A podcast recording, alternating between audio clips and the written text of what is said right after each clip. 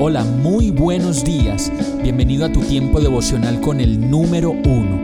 Qué alegría saludarte con la certeza de que Dios está obrando en tu vida su perfecta y buena voluntad, ya sea porque estás aprendiendo de un momento difícil o porque estás disfrutando de su amor a plenitud con paz y tranquilidad.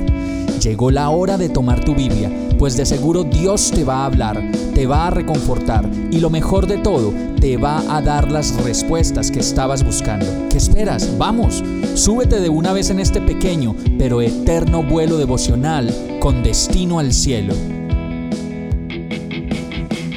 Y el mensaje de hoy se llama Me consume mi amor por ti. Primera de Reyes 19:10 dice, Me consume mi amor por ti, Señor Dios Todopoderoso, respondió Elías.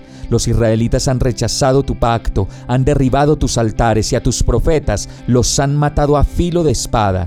Yo soy el único que ha quedado con vida y ahora quieren matarme a mí también. Este es el caso de Elías, quien al pasar la noche en una cueva, en medio de la oscuridad, la palabra de Dios vino a sus oídos y Dios le ordenó, preséntate ante mí en la montaña, porque estoy a punto de pasar por allí.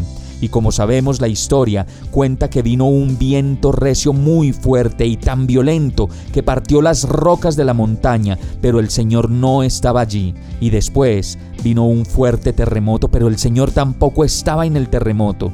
Tras ese terremoto vino un fuego, pero el Señor tampoco estaba en el fuego. Y después de un largo rato vino un suave murmullo.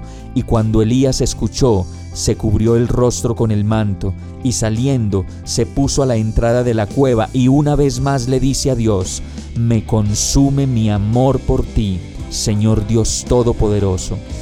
Posiblemente en medio de los vientos fuertes, de los terremotos y de las pruebas que pueden venir a nuestra vida, necesitamos acudir a la presencia de Dios y ese lugar de encuentro, como lo dice esta palabra, lo encontraremos en el suave murmullo en nuestra charla íntima con el Señor, donde no le podemos esconder nada ni inventar nada porque Dios todo lo sabe. Qué dicha poder decir en nuestra vida que nuestro amor por el Señor es tanto que le podemos decir, Señor, me consume mi amor por ti, te necesito, te anhelo, te busco y busco en ti el propósito para mi vida. Vamos a orar. Amado Dios, no me permitas levantar altares al dinero, a las mujeres, los hombres, las cosas, ni mucho menos a mí mismo, a la insatisfacción, a la duda, al mal carácter o a sentirme mejor que los demás. Quiero que me consuma mi amor por ti todos los días de mi vida y que yo pueda amar con tu amor y aprender de ti la gracia, la paciencia, la amabilidad, el amor verdadero que solo proviene de ti, sin mentiras ni engaños. Saca de mi vida todo lo que no sea verdadero amor, todo control, toda manipulación.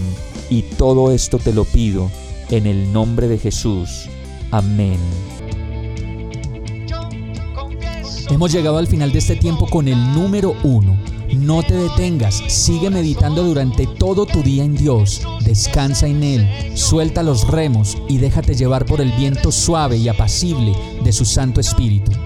Solo compártelo con quien lo necesite y ames. Hoy, de la mano de Dios, todo será un gran día. Para más información visita nuestra página www.iglesiabierta.com o llámanos al 313-334-0116. Oramos y rogamos para que cada día te enamores más de Dios y para que no pares de pasar todo tu tiempo con el número uno